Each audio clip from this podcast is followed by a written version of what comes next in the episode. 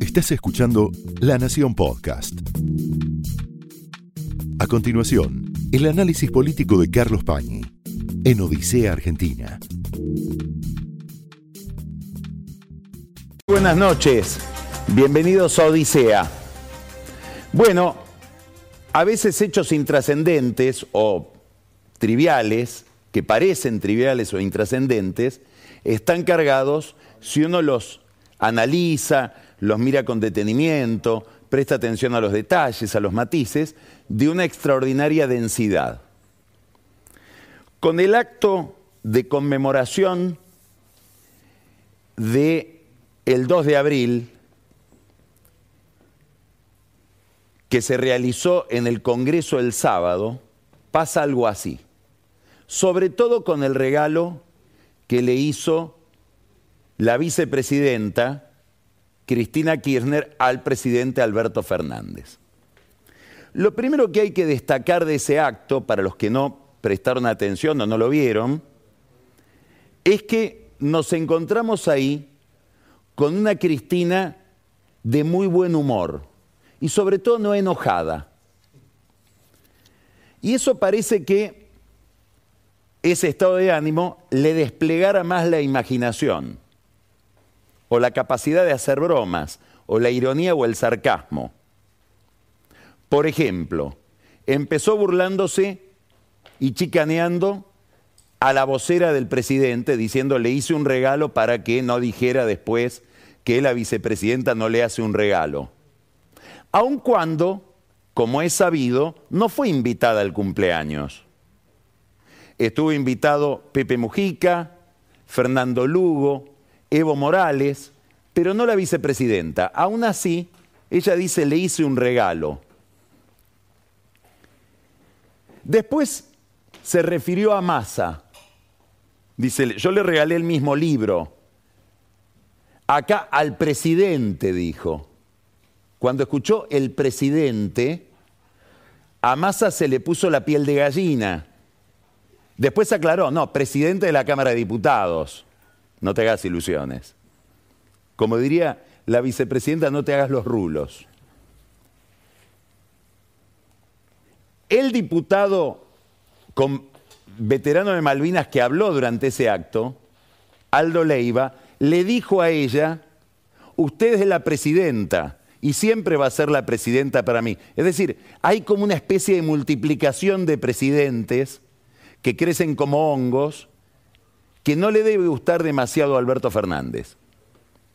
Y acá viene el tema del libro. Ella le regala a Alberto Fernández un libro que ha sido desde que se publicó, un bestseller para los que les interesa la historia, la política, la economía. Son las memorias de una temporada, el diario de una temporada en el quinto piso de Juan Carlos Torre. Estuvo Torre acá hablando de su libro, es un gran historiador, un gran sociólogo, un gran intelectual, que reproduce en ese libro sus memorias como colaborador o integrante del equipo económico de Juan Surruel durante la presidencia de Raúl Alfonsín. Y es una narración cruzada por reflexiones personales, teóricas, todas del presente aquel, no es un libro retrospectivo, es un libro que nos muestra lo que él iba escribiendo mientras sucedían los hechos sobre las dificultades de asentar un programa económico en el terreno de la política argentina. ¿Cuál es la primera curiosidad de este regalo? Bueno, algunos dicen en la Casa Rosada que se lo mandó sin dedicatoria. Desde el Instituto Patrio, desde la, desde la presidencia del Senado, contestan, no dedicamos libros que no hayamos escrito. Bastante que le hizo un regalo, dicen otros. ¿Por qué? Y porque hay una pequeña ofensa en el universo de Cristina Kirchner que tiene que ver con este mensaje de la primera dama. Llevo en mi vientre al primer bebé en la historia que nacerá en la Quinta de Olivos. es algo histórico, dice Fabiola Yáñez.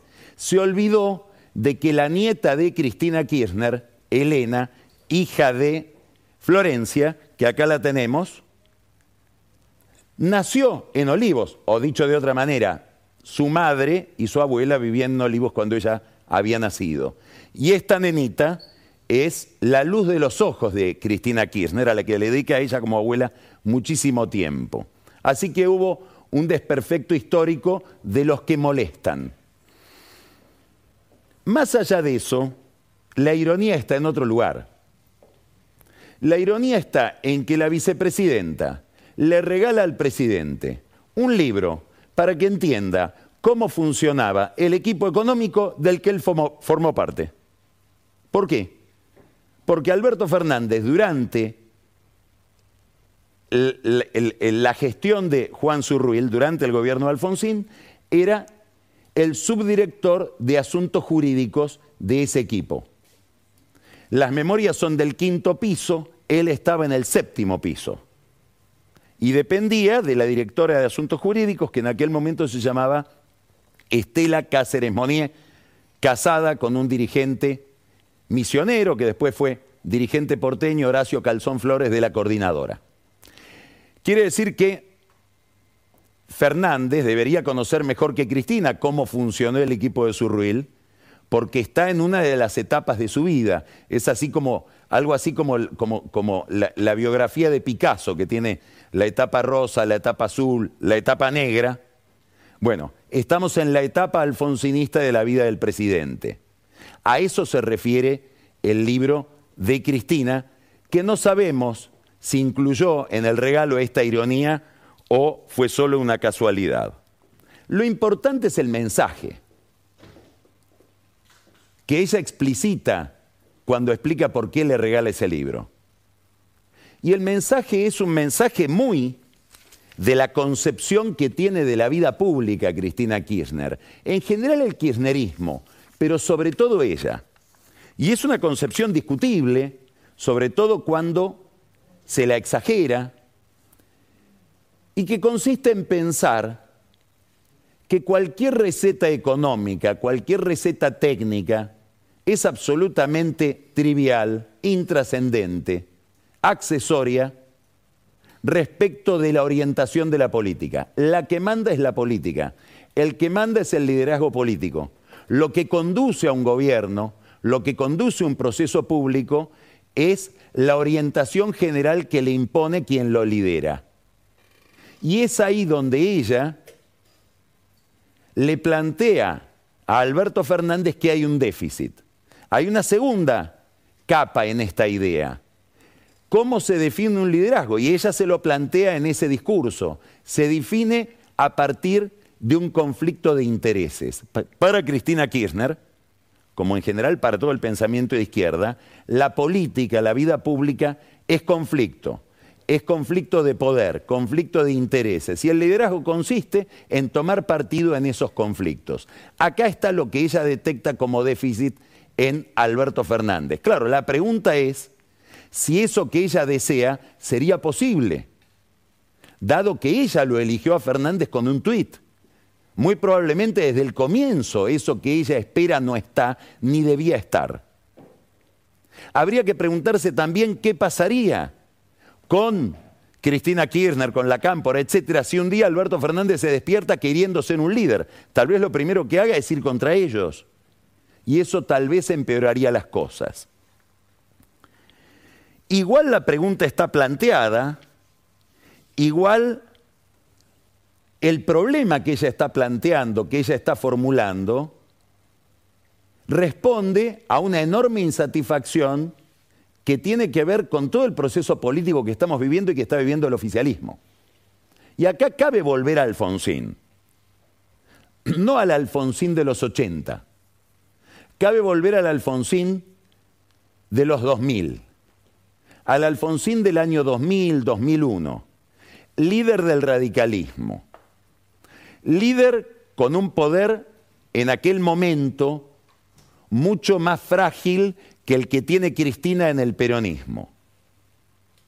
Un Alfonsín que miraba cómo una experiencia concreta de administración, la de Fernando de la Rúa, iba dilapidando el capital político de su partido. Tampoco de la Rúa era Fernández. De la Rúa era un hombre que había realizado todo el curso sonorum de la política, había sido muchas veces exitoso electoralmente y había llegado por su propio mérito a la presidencia. Alfonsín no lo había puesto con un tuit. Aún así, empezó un proceso de aislamiento de la Rúa respecto del partido, respecto de quienes creían que lo habían llevado al poder, y esto generó una inquietud creciente en Alfonsín. ¿Qué proceso disparó este desencuentro entre Alfonsín y de la Rúa? Que, como siempre en la historia, no es comparable con nada, pero tiene un aire de familia con este problema entre Cristina y Alberto. Alfonsín pensó primero, le intervengamos el gobierno. Le pedía a De la Rúa, casi públicamente, organicemos un gobierno de unidad nacional. ¿Qué quiere decir eso? Desembarquemos con Dualde como jefe de gabinete y con Remes Lenikov como ministro de Economía, esto antes de la derrota electoral del 2001 de las parlamentarias. ¿Para qué? para, con la alianza que generaríamos con el peronismo, terminar con la convertibilidad, que es la que nos está asfixiando. De la Rúa, que tenía grandes condiciones para el cinismo, le decía, pero si tenemos un gobierno de unidad nacional, o no está Caballo, justamente el Caballo era lo que se quería extirpar de ese gobierno desde el punto de vista de Alfonsín. Como hoy, Cristina, la Cámpora, todo un sector del kirchnerismo, pretende desacoplar a Fernández de Guzmán y con Guzmán de un enfoque que ya es prácticamente irreversible, pero que ellos creen que no, que es el enfoque de la economía que impone el acuerdo con el fondo. Entonces, Cristina Kirchner está, y la cámpora y el kirchnerismo está mirando a Fernández como una especie de dilapidador de capital político, de votos, esto ya se demostró en las elecciones del año pasado, cuando el oficialismo perdió respecto del 2019 40% de los votos. Y se pregunta, ¿y si esto siguiera así, a dónde vamos? ¿Por qué no abre el juego? Aquí hay que decir, para no caricaturizar, que el planteo que proviene de la vicepresidenta excede el tema de las personas, de Guzmán, de Cafiero, de Culfas, de la gente que a ella puede no gustarle. Lo que le están pidiendo es que abra el juego de las decisiones políticas. Este conflicto podría tener la misma lógica. Va a haber una intención de intervenirlo. Y después habrá un despegue, porque lo que hizo Alfonsín es decirle a De la Rúa, el Partido Radical se va. Es cierto, en un contexto absolutamente distinto, en medio de una convulsión que fue la de finales del 2001 con muertos en la Plaza de Mayo. Pero habría que ver si la secuencia no es igual. Mientras tanto, en esta discusión hay un tema central que es la que le va a poner velocidad a este conflicto que estoy planteando. Y esa discusión tiene que ver con algo que planteó Alfredo Leuco al final de su programa recién. Es el problema de las tarifas de servicios públicos. El impacto que generan los aumentos de tarifas en la población desencadenan cacerolazos, está llena América Latina de dificultades de gobernabilidad que empiezan o que entran por esa ventana. Y hay una necesidad y además un acuerdo con el fondo de reducir subsidios, que son una parte, un capítulo principal del gasto público, que supone esa reducción de subsidios un aumento de tarifas. Ahora, la Cámpora definió que para ellos no puede haber un aumento de tarifas superior al 20%. Y Guzmán pactó con el fondo un acuerdo segmentado de aumento de tarifas, pero que promedio da 80%. ¿Esto por qué es importante? Porque los que tienen que decidir administrativamente el aumento son funcionarios que responden a Cristina y no a Fernández. Es evidente que hay una cabeza estratégica detrás de esto, que es la de la vicepresidenta, que se cuidó muy bien de reservarse dentro del área de gobierno los que deciden en materia energética, del mismo modo que se garantizó las palancas judiciales de este gobierno. Zanini, Mena, Ustarroz. Bueno, ¿qué va a pasar cuando llegue el momento del aumento de tarifas? ¿Los funcionarios de la cámpora de Cristian lo van a admitir o se van a ir? El kirchnerismo empezará a hacer planteos judiciales, amparos en contra del aumento de tarifas de Fernández. Esto es un gran signo de interrogación que está en el horizonte inmediato, porque el aumento de tarifas debe producirse o en abril este mes o el que viene, en mayo. Pregunta, ¿va a haber audiencias públicas o se van a resolver solo por resolución? Es decir, estamos presentando en este momento cuál es el campo de batalla de este conflicto. Mientras tanto, en el kirchnerismo, desde la atalaya, desde donde mira Cristina Kirchner o Máximo Kirchner, están mirando dos escenas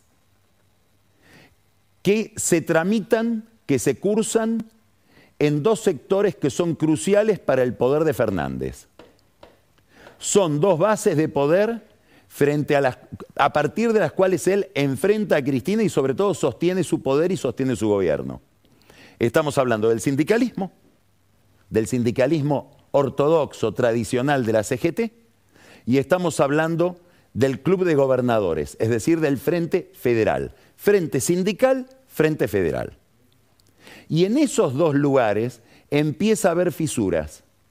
No estoy diciendo, porque no es cierto, que Cristina Kirchner o Máximo Kirchner están detrás de esas fisuras. ¿Por qué? Porque los actores que las producen tienen suficiente autonomía y tienen una lógica de intereses propio que no responde a la interna entre presidente y vicepresidente. Es más, los gobernadores y los sindicatos ya demostraron que querían respaldar al presidente respecto del proyecto que les planteaba Cristina, que era ir a otra negociación muchísimo más dura en relación con el Fondo Monetario Internacional y votaron el acuerdo con el fondo o hicieron que sus diputados lo voten. Aún así, en el frente sindical empieza a haber movimientos. Uno de ellos, del que ya hemos hablado y se ha hablado mucho en estas semanas, es el reemplazo de Antonio Caló, un hombre de Fernández, al frente nada menos que de la Unión Obrera Metalúrgica, que es el principal sindicato industrial de la Argentina con una larga tradición que remonta a Ruch y Bandor, digamos, estamos hablando del el corazón del sindicalismo argentino, sobre todo en términos históricos. Bueno, de ahí se fue Caló, o lo reemplazaron a Caló, y la conducción de la, de la Unión Obrera Metalúrgica puso a Abel Furlan, que es un hombre de campana, es decir, donde está la gran empresa histórica de Tequint, y que tiene un vínculo especial porque fue diputado con él y porque es amigo de él con Máximo Kirchner. ¿Por qué creen muchos que Furlan terminó reemplazando a Caló? Porque Caló no fue suficientemente firme o ambicioso en la definición de la paritaria metalúrgica. Si es así, los que dicen muy bien Furlan desde el kirchnerismo lo que están diciendo es que el sindicalismo se endurezca en relación con los salarios. Un mensaje que va totalmente a contramano del mensaje que quiere emitir Alberto Fernández en un ciclo de alta inflación. El otro dato es la foto de Máximo Kirchner con Pablo Moyano. Con un Pablo Moyano que según la información que trasciende del sindicato de camioneros no la está pasando bien. Aparentemente estaría enfrentado con su padre, quien atraviesa algunos achaques importantes de salud.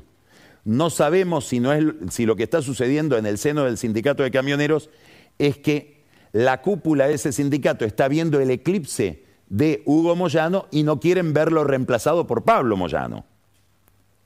Más allá de esta interna sindical de camioneros, tenemos la foto de Máximo Kirchner con Pablo Moyano. ¿Por qué es una foto importante? Porque estamos hablando del transporte. Y estamos hablando del transporte en un momento en que se dispara el precio del gasoil. De hecho, está anunciado para el lunes que viene el comienzo de un paro de una semana de los sectores, que, de las empresas que transportan granos, logística que es fundamental porque tiene que ver con la liquidación de los dólares que, faltan en el Banco Central, hay un paro en protesta por el precio del gasoil. Es decir, estamos hablando de que el lunes que viene se desata otra batalla que determina además el problema inflacionario. Esto es el frente sindical, que a Fernández se le está complicando con independencia de cómo Cristina Kirchner y Máximo Kirchner puedan aplaudir esa complicación, sino alentarla. El otro frente es el federal. Empieza a haber inquietud de los gobernadores por la forma en que conduce el gobierno Alberto Fernández. No es nuevo. Después de las elecciones hubo una reunión en La Rioja, después de las primarias, organizada por Juan Mansur, que un poco se siente representante de los gobernadores dentro del gabinete, en La Rioja, a la que fue el presidente, fue con Massa y con Guado de Pedro, le pidieron que entre solo, no pudieron entrar ni Massa ni Guado de Pedro, y le dijeron una cantidad, o le hicieron una cantidad de reclamos respecto de la forma un poco indefinida, ambigua, falta de carácter o de orientación con que gobierna los asuntos del Estado. Bueno, ese planteo volvió. ¿Por qué volvió? Porque el jueves de la semana pasada, en el Consejo Federal de Inversiones, que es un ámbito tradicional donde se han juntado siempre los gobernadores ajeno al Poder Ejecutivo, es como la sede de ellos en la Ciudad de Buenos Aires, se volvió a abrir el Consejo Federal de Inversiones y hubo una reunión de gobernadores, donde sobre todo dos gobernadores fueron muy duros con la orientación, la eficiencia, el rendimiento de la gestión de Fernández. Uno es Gerardo Zamora, de Santiago del Estero, el otro es nada menos que Omar Perotti, un moderado santafesino que además tiene un vínculo muy especial con Schiaretti y otro vínculo muy especial con Bordet, el gobernador de Entre Ríos, que es en el club de gobernadores probablemente el más fiel a Alberto Fernández. Entonces, planteos muy duros respecto de cómo está manejando las cosas Fernández, sobre todo en el plano económico, de un grupo de gobernadores que tengo entendido se lo iban a después mandar por escrito. ¿Qué es lo importante acá? Que no es la única reunión. Los gobernadores se comprometieron a empezar a reunirse sistemáticamente. Esta es otra dinámica que comienza. Estamos en el punto de partida de algo nuevo, que los que siguen la política argentina y sobre todo el mundo federal conocen. Siempre se activa el club de gobernadores cuando hay un acuerdo con el fondo. ¿Por qué? Porque los gobernadores empiezan a ver que si hay un ajuste fiscal, muy bien puede empezar por sus provincias y con los giros que le realiza el gobierno a las provincias para sostener el gasto público provincial, que es el que siempre se resisten a ajustar.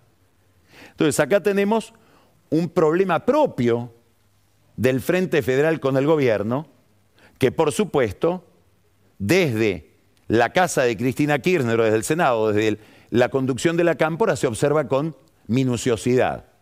Un detalle que a lo mejor no tiene nada que ver, o a lo mejor sí. La reunión del CFI de esos gobernadores se produjo después de que Guado de Pedro se reuniera con ellos en la Casa Rosada para, digamos, hostigar a la reta o presionar a la Corte en la discusión del Estado Nacional con la Ciudad de Buenos Aires por la coparticipación. Después vamos a hablar con Emanuel Ferrario, con el que vamos a charlar dentro de un ratito, es el presidente de la legislatura, el segundo de la Ciudad de Buenos Aires, sobre este conflicto. Entonces, estamos viendo que hay un conflicto en la cúpula del frente gobernante pero que empieza a reproducirse o adquirir otro rostro en otras zonas del oficialismo como la sindical o la federal. ¿Por qué? Por esto que vamos a mostrar ahora. Que tiene que ver con, esto es los resultados de una encuesta de Federico Aurelio, de Aresco. Está muy claro todo. 8 de cada 10 argentinos evalúan como mala o muy mala la situación económica del país. 8 de cada 10, el 80%. La situación personal, la mitad cree que empeoró, que empeoró en los últimos meses. Solo uno de cada 10 de los consultados cree que mejoró en el último tiempo su situación personal. Siete de cada 10 de los consultados por Aurelio cree que la situación económica del país estará peor. Después vamos a hablar de otra encuesta ligada a esta. Bueno, las retenciones, 5 de cada 10 creen que las retenciones no controlan los precios internos.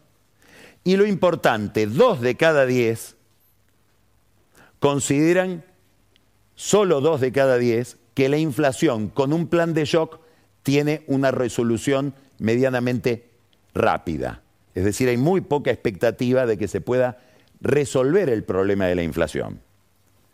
Otra consultora, Fixer, que es de Tabacman y Fernández Espedale, consigna, esta consultora es interesante porque investiga redes sociales, con bastante acierto después en los resultados. Les digo rápido los números. La principal preocupación de la mayoría de los argentinos es la inflación, 62%. Es decir, Acá hay una encuesta que nos plantea una situación más dramática, por ejemplo, que de la, de la Universidad de San Andrés del, del lunes pasado que mostramos, que era el 50%. Es la primera vez en los últimos tres años, es decir, incluye el último año de Macri, en que la inflación supera la barrera del 60% en la preocupación de la gente. Y el 69% en esta encuesta de Fixer cree que la inflación va a ser mayor.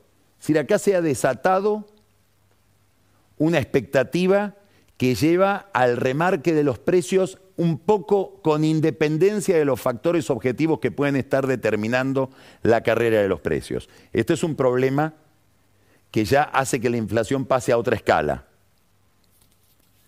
El 52% en esta encuesta de Fixer cree que la situación económica va a ser peor en los próximos dos años.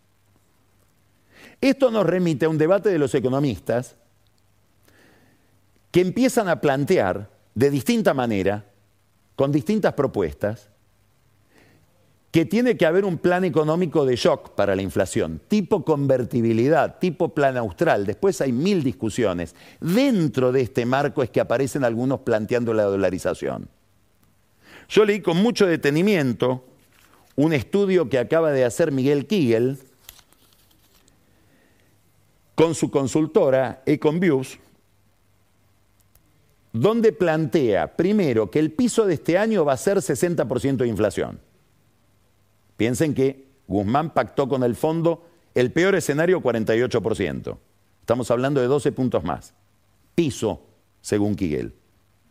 Kigel desmonta todos los argumentos a favor de la dolarización, prácticamente demuestra académicamente que es inviable como salida, y en esto coincide con una visión más descarnada todavía del problema de Alfonso Pratgay, quien planteó en una entrevista que le hizo Luis Majul acá en La Nación Más, bueno, los que hablan de dolarización, como ley, tienen que avisarle a la gente que ese plan viene o es viable después de una hiperinflación o después de un plan Bonex. Que licue la cantidad de masa de pesos que hay en el mercado. Coincide en esto sin los mismos términos con Kegel. Y ambos plantean, todos plantean, y, en alguna medida los candidatos de, los distintos candidatos que aparecen en la oposición están pensando en un plan de shock, es decir, que enfrente todas las variables al mismo tiempo y que pueda resolver el problema de la inflación, como sucedió con el plan austral, volvemos al libro de Torre, rápidamente permitiéndole a Alfonsín ganar las elecciones de 1985. Después eso se desbarrancó. Este problema preocupa a los mismos amigos de Alberto Fernández. ¿Por qué? Y porque ellos también están viendo que no hay un liderazgo claro por parte del presidente y sobre todo se están preguntando, con esta dinámica inflacionaria que tenemos delante de nosotros, que hace que la inflación de los primeros tres meses del año, anualizada, da algo así como 78%, ¿cuánto aguanta Guzmán?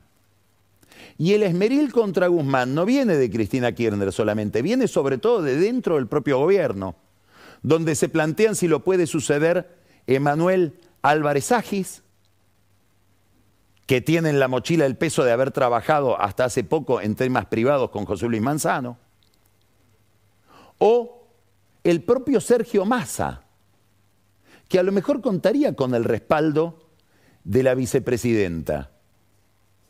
Respaldo paradójico, porque si hubo alguien que se abrazó al acuerdo con el fondo y trató de conseguirlo, a la altura casi de Alberto Fernández fue Massa. Las presiones sobre el gobierno, sobre Fernández, empiezan desde su propio círculo y se reproducen en otros ámbitos. Por ejemplo, los movimientos sociales le piden que arme un ministerio de la economía popular. Él dice, bueno, ministerio no, pero agencia a lo mejor sí. ¿Quién iría? ¿El chino Navarro? No, dicen, es muy irritante, movimiento Evita. Podría ir Alexandre Roy, que es un francés que milita en el movimiento Evita, un sociólogo, y está encargado en el gobierno del área de cooperativas, o Esteban Castro, otro de los líderes de Levita al lado de Pérsico. Mientras tanto, Pérsico fantasea que para seguir vendiéndole al gobierno paz social necesita 500 mil planes sociales más. Ya maneja un millón doscientos. Como vemos, empieza el poder de Fernández también a ser impactado desde su propio núcleo.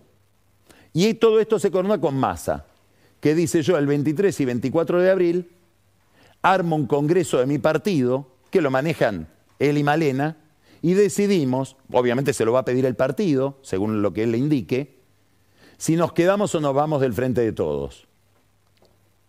¿Esto es masa o es el primer portazo de otros portazos que anticipan nuevamente que la relación entre Cristina Kirchner y Alberto Fernández adquiere la lógica de la relación entre Raúl Alfonsín y de la Rúa en el año 2001. Esta es la gran pregunta. En la oposición también empieza a haber inquietudes, demanda por parte del electorado y de los sectores de poder para que haya respuestas. Concretamente, Patricia Bullrich acaba de estar en la Asociación de Empresarios Argentinos, en AEA. Fue con un economista que ellos no esperaban, no fue con un ortodoxo, fue con Luciano Laspina, y le empiezan a preguntar cuáles son los planes para esta crisis. En un Juntos por el Cambio, afectado y muy afectado internamente por algunas cuestiones judiciales. La más importante, que afecta a Macri, pero que sobre todo afecta a dos funcionarios que son el calvario de Macri, Gustavo Arribas y Silvia Magdalani. ¿Por qué? Porque el jefe de contrainteligencia de la AFI durante la época de Macri declaró en el Juzgado Federal de La Plata del juez Kreplak a mí la orden de grabar las conversaciones o la reunión en el Banco Provincia de los ministros de Vidal con empresarios para armar causas contra el Pata Medina, me la dieron Magdalani y Arribas. Esto es para contestarle a los jueces de la Cámara Federal que dijeron, bueno, acá la conducción no tenía nada que ver, el espionaje ilegal era por parte de cuentapropistas. Aparentemente la, la teoría del cuentapropismo se derribó. Problema para Macri que esperaba que el juez Martínez de Giorgi, que sigue una causa similar en la capital, diera de baja la causa por vicios de origen ligados a un juez controvertido, que es el que empezó la investigación, que es Federico Villena. Martínez de Giorgi parece haber hecho lo contrario. Ahora incorporó como querellante a la Comisión Bicameral de Seguimiento de los Organismos de Inteligencia que preside Leopoldo Moró. Es decir, el tema espionaje clandestino se mete en la interna de Juntos por el Cambio y sobre todo del PRO. ¿Por qué? Y porque la tesis de Magdalán y de Arribas, que todo esto lo organizó María Eugenia Vidal, parece no caminar y se comporta como un boomerang contra ellos.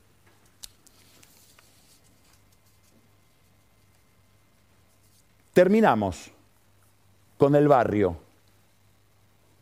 La inflación, la crisis energética empieza a tener una dimensión también diplomática. Falta gasoil, falta gas. Y falta gas, entre otras cosas, porque el entrañable Evo Morales, que estuvo en el cumpleaños del presidente, o el gobierno que auspicia Evo Morales en Bolivia, el gobierno de Arce, se ha puesto restrictivo con la Argentina para entregarle gas. La excusa es la de siempre, tiene un convenio con Brasil que es prioritario.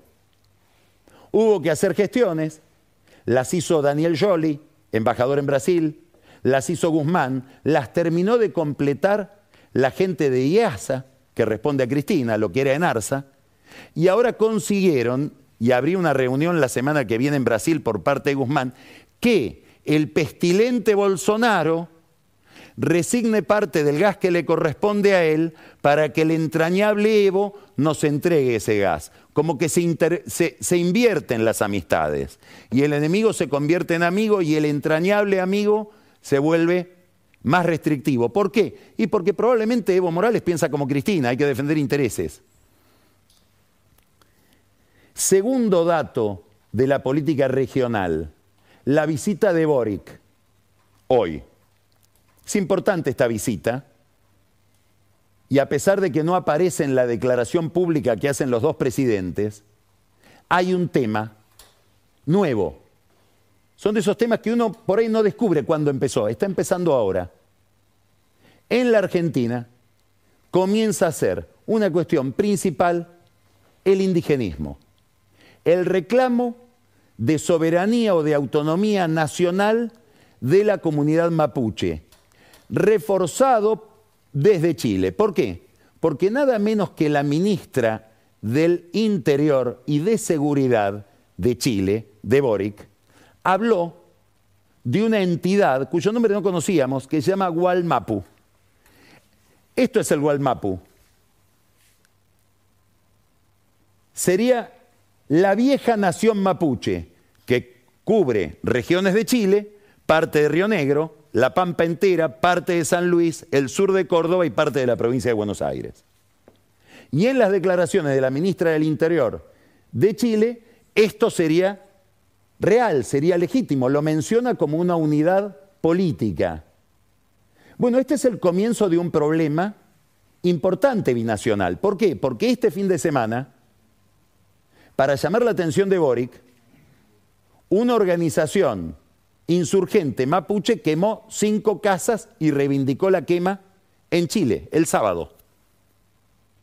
Aquí hay un tema de agenda nuevo entre Chile y la Argentina muy importante por mil razones, entre otras, hay esta vaca muerta.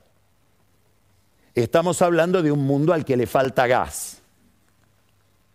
Y una frontera muy porosa, por ejemplo, hoy no se sabe dónde está Jonesguala. Está de este lado, está del otro lado, no se sabe. Todo esto conspira contra la solución del problema. ¿Habrán hablado de esto Boric y Fernández? Seguramente sí, pero no lo sabemos. Boric dijo dos cosas muy importantes que fueron muy comentadas en el programa de Alfredo Leuco recién. Dijo dos cosas que lo, lo diferencian de lo que sería la izquierda nacional argentina. Uno, equilibrio presupuestario, equilibrio fiscal no es un bien de la derecha, también debería ser un bien de la izquierda. Después es distinto cómo se llega, habrá una discusión de cómo se llega al equilibrio presupuestario, si bajando gastos o subiendo impuestos. Segundo, los derechos humanos deben ser defendidos y vindicados cualquiera sea la orientación ideológica del que los viola. No podemos denunciar solo la violación de derechos humanos de los que no nos gustan y apañar la de aquellos que nos gustan. Es un hermoso tema. ¿Por qué? Porque Alberto Fernández ahora está frente a una gran encrucijada. La Comisión de Derechos Humanos de las Naciones Unidas, con sede en Ginebra, la preside la Argentina y los Estados Unidos, cuyo embajador se acaba de reunir con Cristina Kirchner en Buenos Aires, acaban de pedir que Rusia sea, por razones obvias, expulsada de esa Comisión de Derechos Humanos. Alberto Fernández, el portero de Putin, tendrá que definir qué hace la Argentina en esa comisión en Ginebra que le toca presidir. Esto fue el análisis político de Carlos Pañi en Odisea Argentina, un podcast exclusivo de La Nación. Escucha todos los programas de La Nación Podcast en www.lanacion.com.ar. Suscríbete para no perderte ningún episodio. Estamos en Spotify, Apple Podcast, Google Podcast y en tu reproductor de podcast favorito. Seguí escuchando La Nación Podcast.